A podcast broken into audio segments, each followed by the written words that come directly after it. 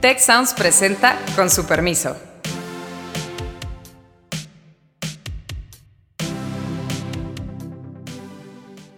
Con su permiso, el día de hoy vamos a platicar de impuestos, una posible reforma fiscal, las cosas que se están discutiendo en el Congreso y también pues en la opinión pública. Esto es un problema aritmético, o te endeudas o cortas gasto. Y, pareciera que el presidente no quiere ni uno ni otro. Si la simplificación significaría pues facilitar la formalización, pues ojalá sería una buena opción. Si un pedacito de su legado es una mejor capacidad para cobrar impuestos bien, particularmente a quienes generan más ingreso en México, puede que no sea un mal resultado. Me acompañan Beata Boina, Alejandro Poiré, yo soy Héctor Juan Villarreal le mandamos muchos saludos a nuestro compañero Carlos Elizondo, que, el día de hoy no estará presente, pero bueno, eh, muchas gracias por acompañarnos. Se había hablado, y, y creo que esto estuvo, estuvo ocurriendo desde principios del año, se hacía mucha referencia a que el presidente López Obrador había comentado que en la primera mitad de su sexenio no iba a haber grandes cambios fiscales. Sí, ese fue como el saque, ¿no? De ahí veníamos. Claro, y aceptado por el mismo presidente, Beata Alejandro. De repente, entonces, va tomando tracción la idea de esta comisión que se forma en la Cámara de Diputados con un nombre bastante poderoso, Comisión para la Transición Fiscal. Se empieza a subir mucha gente, había bastantes temas que se estaban discutiendo o que se están discutiendo, no sé si hablarlo en pasado o en presente, pero las discusiones están aquí. De repente suceden varias cosas. Con suerte se están, doctor, porque eso quiere decir que no han muerto del todo. No, no, no han muerto. O sea, no, no han muerto. Incluso, incluso hay muchos dilemas, Alejandro, Beata, y hay muchas cuestiones que tendríamos que estar enfrentando independientemente de las preferencias y de las voluntades. Y yo creo que esto, y yo creo que esto es relevante, porque eh, en un movimiento que sorprendió a medio mundo, nos enteramos con este cambio anticipado del secretario de Hacienda, eh, la llegada de Ramírez de la O y un anuncio tajante del presidente y de la jefa del SAT diciendo, viene una reforma de corte administrativo tenemos que hacer que el pago de impuestos sea más sencillo, tenemos que hacer que la evasión y muy importante, la ilusión, ¿qué es esto de la ilusión? La forma en que no se pagan impuestos por medio de cuestiones legales, es decir, no es algo, no es un fraude, no es algo ilegal, pero tú usas la ley para no pagar impuestos. Esa es la ilusión fiscal. Vamos a combatir todo esto y esto nos debería de dar los recursos suficientes, equivalentes, lo dijo la jefa del SAT como tal, a una reforma fiscal. En eso estamos.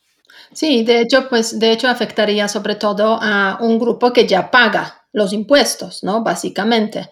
Este, y en ese contexto se, se habló también, o sea, esta, la jefa del SAT, Buenrostro, ya mencionó claramente que eh, esa reforma, entre comillas, que no es reforma, sino más bien un ajuste administrativo, pues afectaría sobre todo a, las grandes, a los grandes contribuyentes, a las empresas. Ese es el objetivo, ¿no?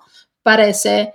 Entonces, exprimir más los que ya pagan y los que pagan más, pues aún más, pero la verdad es que no necesariamente ampliar como la base de los contribuyentes o buscar como otras fuentes de, de ingresos posibles, porque obviamente si el presidente dice no va a haber subidas de impuestos o impuestos nuevos, pues eh, posibilidades de aumentar son realmente escasas.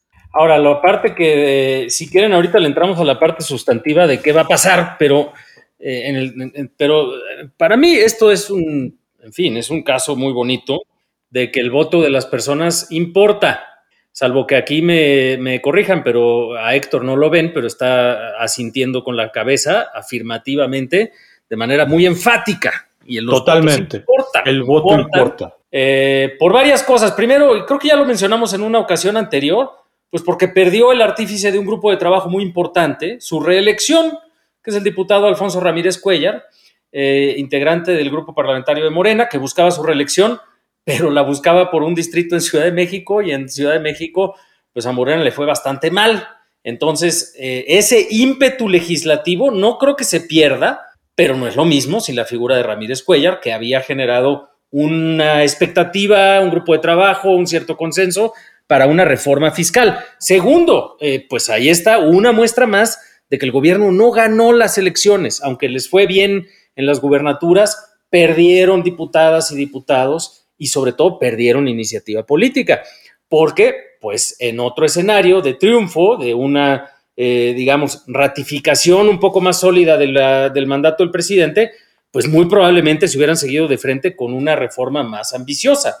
Ahora, pero sí hay, antes de, y, en fin, hay que ir a lo sustantivo, pues, quién paga, de dónde va a salir el dinero, si es suficiente lo que se perfila en términos de las necesidades de financiamiento de corto y mediano plazo, etcétera. Pero antes yo sí quiero entender, eh, creo que hay un antecedente electoral, pero no es solo electoral. Y es pregunta un poco para ti, Héctor, si a ti te da una idea de ¿Por qué esta decisión? O sea, claramente la salida de Herrera de Hacienda implicaba el abandonar también, de alguna forma, la posibilidad de una discusión más amplia.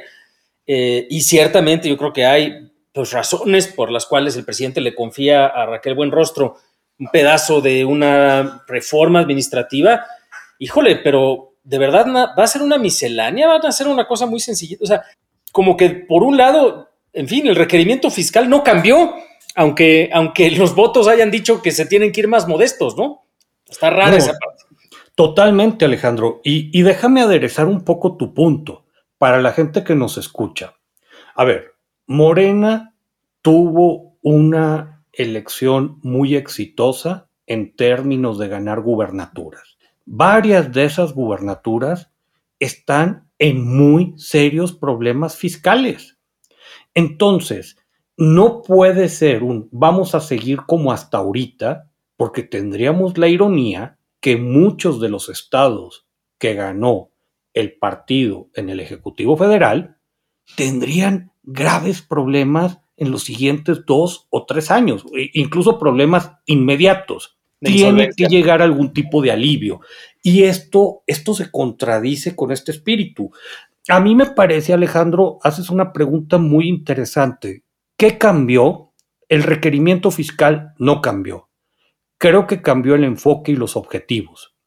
Se pasó de una visión de mediano y de largo plazo que representa Ramírez Cuellar, con todas las cosas de las que estaba hablando, a una visión muy de corto plazo de mi problema es este sexenio.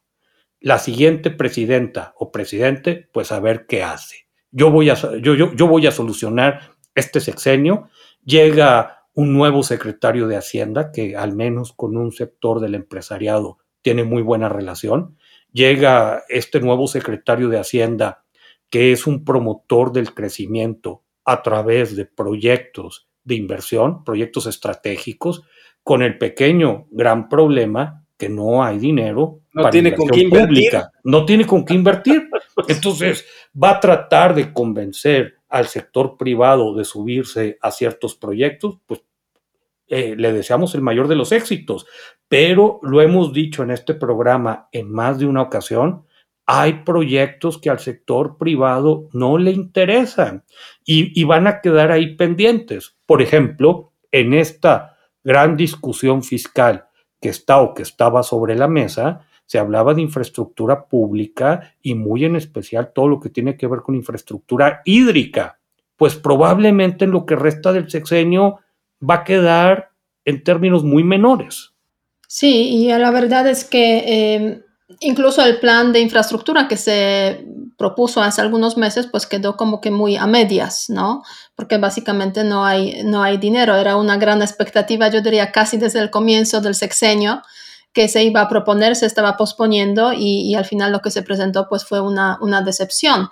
Yo creo que en ese sentido hay que destacar que este, digamos, nombramiento eh, que se va a efectuar, eh, digamos, de forma práctica de Rogelio Ramírez de la O y al mismo tiempo el cambio en la gobernatura de Banco de, de, México, pues son buenos pasos, un poco tranquilizadores quizás, pero lo cierto es que no hay dinero. Entonces, eh, tú estás comentando, Héctor, que es una perspectiva de medio, de, digamos, de corto plazo para finalizar el sexenio. Yo diría es perspectiva incluso de un año para garantizar los recursos para el año próximo, sobre todo para pues, los principales proyectos que, infraestructurales que le interesa realizar el presidente, ¿no? Y en un momento determinado, pues se va a llegar seguramente, quizás no el año próximo, pero al penúltimo o último año ya de la presidencia, la situación de realmente como que casi una insolvencia este, a nivel de varios gobiernos, como mencionas, pero a nivel casi, casi federal, sobre todo que tampoco ya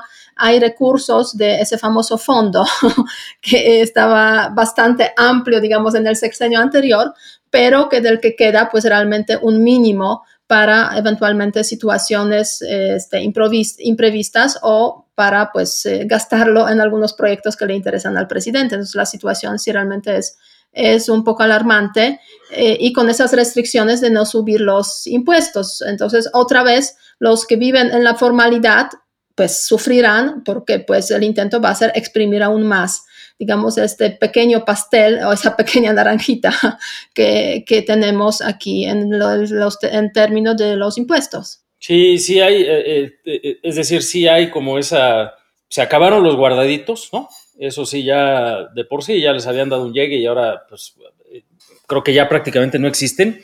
Pero es un poco la pregunta, ¿no? El catálogo de las ideas que se estaban planteando hasta hace poco era un catálogo amplio, ¿no? Digo, no gigantesco, ¿no? No se había hablado hasta donde yo entiendo, eh, por ejemplo, de ampliar eh, el IVA a algunos otros productos. Ahí aparentemente no, no se estaba pensando en crecer en ingresos a través de ingresos al consumo, pero sí se estaban pensando, por ejemplo, y creo que valdría la pena de hacer un poco un recuento de lo que se va a dejar en la mesa al salirnos de esa mesa de mediano y largo plazo y al irnos por una reforma administrativa o miscelánea fiscal, fue la frase que yo escuché también por ahí. Eh, y, pues, en fin, da la impresión de que pues no, no estamos viendo eh, quizá eh, ya pues los impuestos a las herencias y sucesiones, quizá eso ya no va a estar en la agenda, o quizás sí, no lo sé. Eh, otro de los ingresos, de los, eh, de los esquemas que se estaba pensando y probablemente se va a abandonar también son los, eh, los impuestos a la riqueza más que al ingreso. otros de los esquemas que probablemente ahora van a fortalecerse, pues son quizá tasas más progresivas, en fin, no lo sé, no da la impresión de que haya muchas alternativas generadoras de mucho ingreso. Es decir, eh, cuentan, eh, y aquí pues quizá Héctor se sabe mejor estas historias, pero cuentan que todas las eh, subsecretarías de ingresos tenían un, listado, ¿no? que era el listado de posibles ideas para poder generar ingresos adicionales. Y en ese listado alguna vez estuvo pues los impuestos a las telecomunicaciones y el impuesto a los celulares, cosas que después se han ido discutiendo, ¿no? Los IEPS, por supuesto, pero montones de cosas así, ¿no? Que quitar las exenciones a las colegiaturas. Se había hablado de una gran reforma a la tenencia, se había hablado de una gran reforma a los prediales, eh, pero pues dale, a ver, hombre, uno siempre sabe que en ese listado, típicamente cuando se discutía ese listado, que tenía un nombre más o menos pintoresco, eh, era una palabra un poco más fuerte para decir el listado de fregaderas, ¿no? Eh, pero en ese listado, pues ya se daba por sentado que si acaso la mayor parte de las iniciativas iban a ser resultados eh, de un poco, de un efecto, si acaso de una sola vez, de un efecto, digamos, marginal en su, en su implementación y de poco efecto neto a mediano plazo, pues porque hay muchos ajustes de los mercados, etcétera. Eh, ahí sí mi pregunta, Héctor, es, pues, ¿de dónde van a sacar la expectativa y de las necesidades de ingreso de lo que se esperaba fueran reformas muy importantes, al menos en eh, tenencia, en fin, que pues no hay desde hace tiempo, y otras, ¿no? A lo mejor esa sigue viva, Alejandro. Mira, les, les cuento un poco. ¿Qué estaba sobre la mesa por el lado de ingresos? Prácticamente todo, exceptuando impuestos al consumo. Todo lo demás estaba sobre la mesa. Entonces, se esperaba una responsabilidad muy grande de los gobiernos subnacionales, ahorita les platico, pero por el lado federal no se, no se pensa, fíjate, irónicamente, no se pensaban meter con empresas, sí se iban a ir sobre algunos gastos fiscales, se iban a cerrar esas cosas, iba más sobre personas físicas, que eso ya quedó descartado, sí iba algo por el lado de herencias, se estaban discutiendo probablemente más impuestos al capital, incluso uno al patrimonio, similar a lo que se está discutiendo en Estados Unidos, que si iba a ser de una sola ocasión, que estaba todo eso puesto ahí. Y se esperaba, por otro lado, que los gobiernos subnacionales se metiera un programa de modernización de catastros que nos llevara a mayor prediales, probablemente una tenencia federalizada. Ahorita estamos en una circunstancia medio rara. Casi todo lo federal ha sido descartado, salvo, salvo algo que no había jugado un rol tan grande, que es esto de la simplificación administrativa que debe llevar, según el SAT, a una mayor recaudación. Y aquí hay algunos elementos que creo que, valen la pena mencionar, porque no se trata de... Perdón que, perdón que te interrumpa, pero me temo que esa simplificación administrativa va a hacer que a todos los contribuyentes que piden su devolución de impuestos al final del año les van a simplificar y les digan, no, ya ni la solicites porque ya no se la dan a nadie, Entonces es la realidad. a ver, que les cuento que yo llevo como dos años intentando sacar los impuestos que tengo pagados, digamos, de más y no, no hay forma.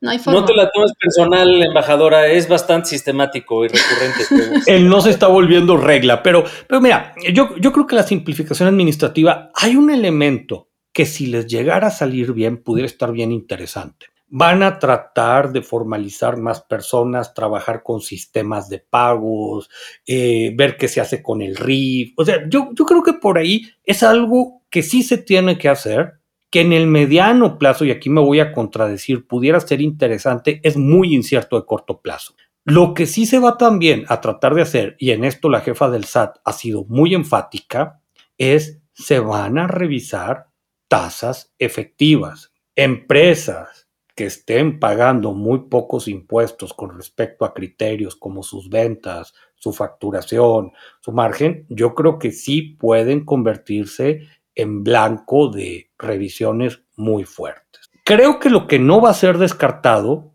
es lo de predial y tenencias, que, que esto pueden argumentar, pues es que no es exactamente algo del ámbito federal, pero van a ayudar a los gobiernos subnacionales a que cobren mejor. Una ayuda, por ejemplo, puede ser una tenencia federalizada, que creo que esa no hay que descartar. ¿Sabes qué? La, la tenencia se vuelve a poner a nivel federal, pero pues te la participamos al 100% o al 95% o al 90%. Y pues se, se acaban todas las las placas de Morelos en coches de, no todas, pero todo ese tipo de cosas y, y, yo creo que el predial va a ser una de las grandes apuestas y por ahí sí puede haber cambios. La gran incertidumbre es los ingresos federales propiamente, qué tanto lograrán subir el siguiente año. Y vienen muchas presiones por el lado de gasto, que ahorita las podemos platicar, y si los ingresos no respaldan eso, pues tarde o temprano va a haber decisiones muy duras, porque eh, si no te suben los ingresos, lo que tú estás esperando, pues a fin de cuentas esto es un problema aritmético. o te endeudas o cortas gastos. Sí, pero a mí me llamó y, y pareciera que el presidente no quiere ni uno ni otro.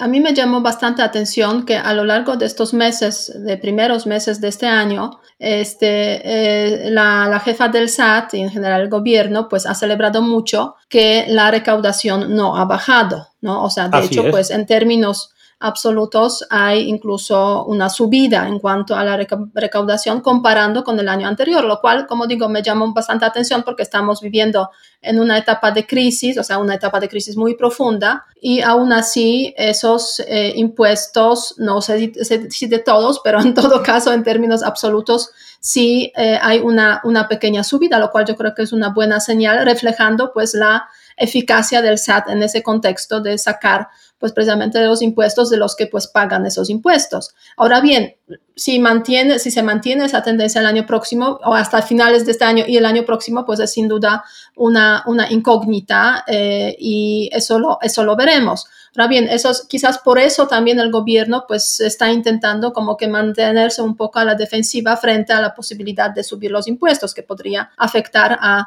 este, grupos más amplios quizás de la, de la población y ve ahí como ciertos huecos que sí aún se pueden cerrar eh, para pues sacar un poco más de, más de impuestos. Pues veremos, o sea, qué porcentaje, de qué porcentaje estamos hablando en términos prácticos, o sea, en qué, eh, qué cantidad de esos impuestos podrían subir. Pero eh, a raíz de eso, sí, digamos, simplificación de los impuestos yo creo que es un gran tema. No sé qué tanto puede efectivamente dar en términos, digamos, reales de, ingresos de los impuestos, pero si la simplificación significaría, pues, facilitar la formalización, pues ojalá sería una, una, buena, una buena opción. Y aquí solamente les doy un dato. Hace poco tuve que expedir una factura en Polonia. La pude hacer en Word sin ningún problema para una institución pública. Eh, y este, fue la primera factura que emití en Polonia en mi vida. Eh, y estaba ahí yo buscando, preguntando, a ver qué sistema, cómo lo hago, cómo me conecto con el SAT polaco, etcétera. Pues no hace falta nada de eso, porque tenía la experiencia de México donde sí el sistema es extremadamente eh, difícil.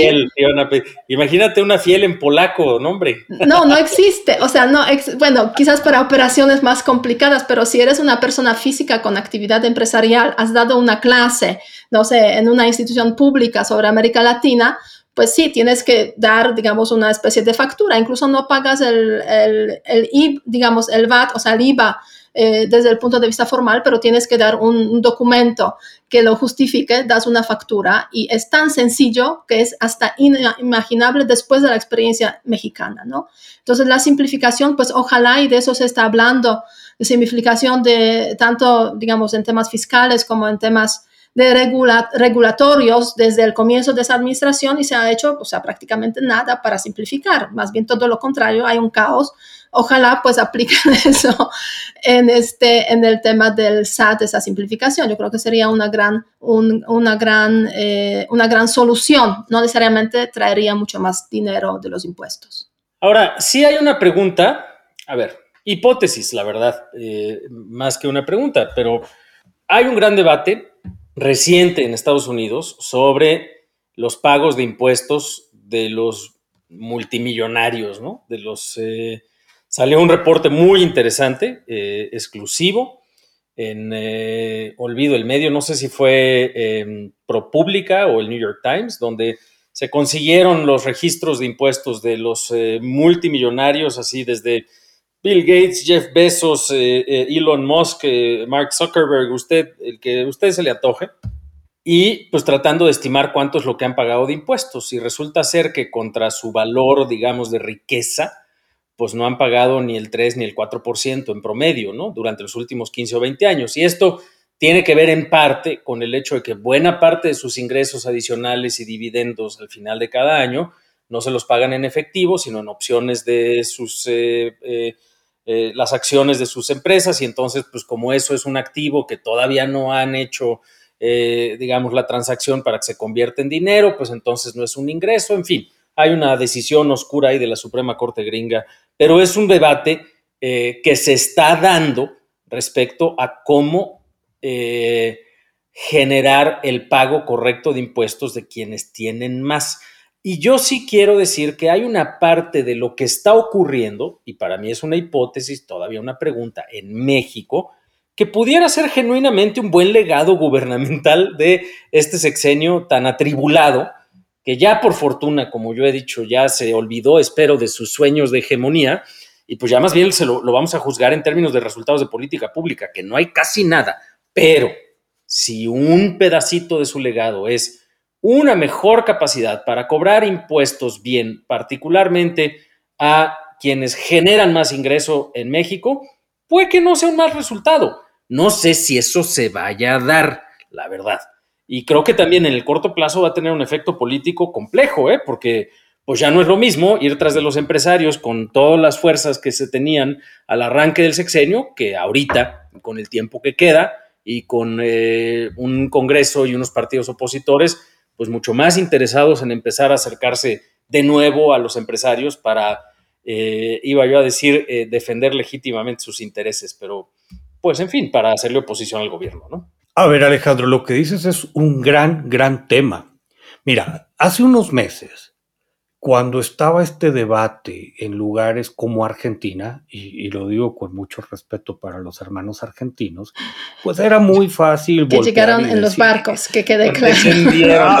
Además de que pues ellos se manejan en barcos. Ellos hay un tema ahí marítimo importante en su base fiscal. Este, e, era muy fácil decir, pues Argentina fiscalmente es un desastre y nadie se los toma muy en serio. Entonces, y ahí terminaba el debate. Cuando el presidente Biden en Estados Unidos abre todos estos flancos de los que está eh, hablando Alejandro, pues aquí el debate se, puso mucho más serio, donde era cómo grabar a las grandes empresas, qué ocurría con las fortunas enormes, cómo estar pensando en tasas efectivas más justas.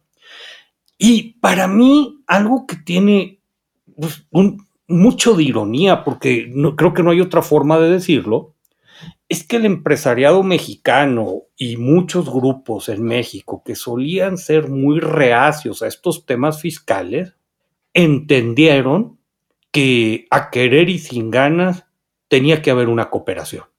Y, estábamos en esas líneas cuando el viraje viene del gobierno del presidente López Obrador. Entonces, que parece tomar una postura mucho más es decir, íbamos caminando juntos, pero mejor ya no. Alejandro, pero se va de, de, nuevo en términos fiscales, el presidente López Obrador vuelve a quedar del lado conservador. Así es. menos progresista, menos dispuesto a provocar una estructura para generar esa contribución de la que estabas hablando, ¿no? Al lado de lo que está proponiendo el presidente Biden en Estados Unidos, México ahorita está en el lado conservador. Y dices, ah, caray, entonces, pues, ¿de qué, de qué estamos hablando? Y, creo, que, creo que eso es algo que, que, va a quedar ahí. Vamos a ver cómo, cómo evoluciona eh, en los siguientes meses, en los próximos dos años. A mí me parece que puede haber efectos indirectos en la medida que la cuestión de los impuestos mínimos a corporaciones globales prosperen, habrá que ver su implementación, habrá que ver México cómo se sube en eso, pudiéramos ser beneficiarios, pero un debate que, que no solo no impulsamos, incluso de repente hasta nos bajamos de lo que estaba sucediendo ahí. Así es, así es. Y como que sí también hay una pregunta de cómo en ese contexto se construye el más mínimo grado de consenso que otra vez, eh, ahí, ahí, ahí, hay una parte, digamos, estrictamente política que, yo todavía no me explico muy bien y que está por entenderse, creo yo, eh, que tiene que ver con este cambio de una tendencia de cierto acuerdo para una reforma un poco más progresiva y de pronto pues no parece que vaya a ir por ahí. Y habrá que ver, porque además hay que decirlo, el resto de la agenda legislativa del presidente, lo que ha dicho hasta ahorita, está muerta la idea de una reforma al INE donde tiene toda la oposición en contra, la idea de quitar a los plurinominales en donde incluso el Verde y el PT no van a estar a favor, la idea de em, eh, el monopolio de la CFE, yo no creo que le alcance, pero ni por error los votos, incluyendo los del Partido Verde, es una incógnita. Em, en fin, este no hay mucho por ahí. Y digamos, ahora sí, formalizar el que la Guardia Nacional sea parte de la Secretaría de la Defensa, digo, además de que es una traición a pues toda la argumentación de la primera parte del sexenio, pues tampoco creo que le alcancen los votos. Si solo le alcanzaron los votos para crear la Guardia Nacional bajo la ficción de que iba a ser una parte civil.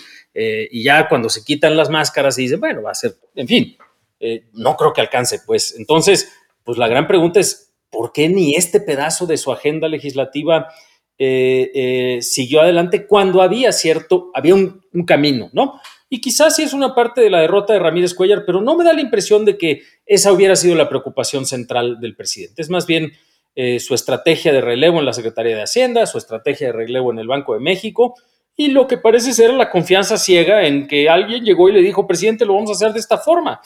Em, y tienes la razón, estamos ante un escenario en el que pues o va a haber deuda o va a haber recortes, pero pues quien también impulsaba los recortes a diestra y siniestra, eh, sin ninguna racionalidad, hay que decirlo también, la secretaria de la Función Pública ya también fue anunciado su cese eh, y su reemplazo por una persona que no creo que vaya a traer el mismo ímpetu eh, de recortes tan, eh, tan sistemáticos en la administración pública federal. Vamos a saber. Y entramos ante una gran incertidumbre fiscal que probablemente va a marcar la segunda mitad del sexenio.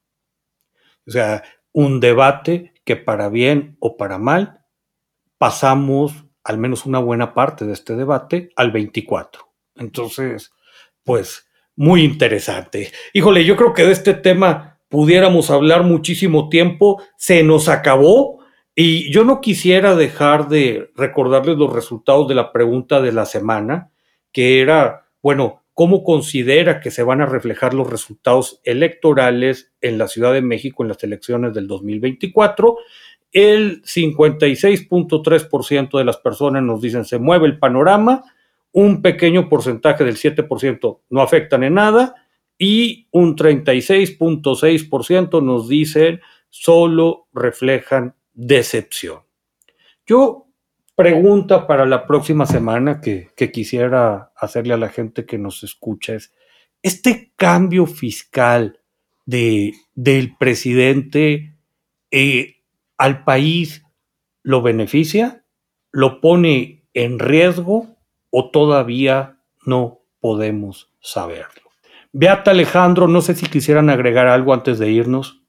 Yo solamente quiero mencionar que nadie quiere pagar impuestos, pero para que un país funcione, pagar impuestos es crucial. Entonces, entonces ojalá, digamos, eh, en ese debate, pues eh, la gente también y las empresas se concienticen de que esos impuestos son importantes para, diferentes políticas públicas. Ahora bien, hay otro paso, cómo se gastan esos impuestos, pero eso yo creo que ya para debates en otras, en otras eh, ocasiones. Eh, hay que tener una base para hacer políticas públicas y ya después elegir bien a los gobernantes para que gasten bien ese dinero también. Yo diría que hay pocos momentos y pocos gobiernos con éxito para eh, incrementos impositivos tuvimos un episodio al arranque del sexenio de Calderón, después otro en el momento previo, digamos, a la elección intermedia por la crisis fiscal. Eh, el electorado los cobró y después otro al arranque del sexenio del presidente Peña Nieto. López Obrador ha desperdiciado por completo la posibilidad de implementar en las leyes un esquema fiscal más de mediano largo plazo. Vamos a ver con qué terminamos después de este ciclo de discusiones sigue habiendo oportunidades, pero creo que los cambios de táctica y de estrategia eh, nos hacen ser menos optimistas. Eh, y es una tristeza porque la verdad es que al final del día la legitimidad de los gobiernos no debiera de ser un bien que se cuide en sí mismo, sino un insumo para tomar decisiones de política pública como estas, precisamente como bien dice Beata, que no necesariamente le encantan a las personas, pero pues que cada quien tenemos que poner eh, lo que nos toca y particularmente quienes tienen más o quienes están por fuera del esquema eh, fiscal actual. Y esa es una condición esencial para la modernización del Estado mexicano, para que podamos implementar buena política pública, sea más de izquierda, más de derecha, pero buena. y pues quién sabe si vayamos a lograrlo en esta ronda. Ojalá que sí. Con su permiso. Creo que el tema fiscal llegó para quedarse. En, los, siguientes, en los siguientes meses lo, lo vamos a estar repasando. Probablemente vaya a estar muy presente en la opinión pública. Muchas gracias por acompañarnos. Hola, ¿qué tal? ¿Cómo están? Yo soy Alejandro Poiré y como saben, me interesa mucho estar hablando de los temas de coyuntura y de las implicaciones de lo que ocurre en la política de nuestro país y del mundo. Y por eso es que durante este verano, con su permiso, les invito a que me acompañen en cápsulas especiales donde vamos a tener invitados sorpresas y conversaciones en cápsulas breves donde estaremos hablando de los temas más importantes de la agenda pública de nuestro país. Escucha un nuevo episodio todos los martes de julio en tu plataforma de audio favorita. Se va a poner bueno. Muchas gracias al equipo del Tecnológico de Monterrey y de Tech Sounds. Productor ejecutivo de Tech Sounds, Miguel Mejía. Asistentes de producción, María Guadalupe Monroy y Marcela Amezquita. Productoras de Con su permiso, Luz María Ávila y Cintia Coca. Diseño, Ángel Gómez y Daniela Solís. Postproducción, Max Pérez.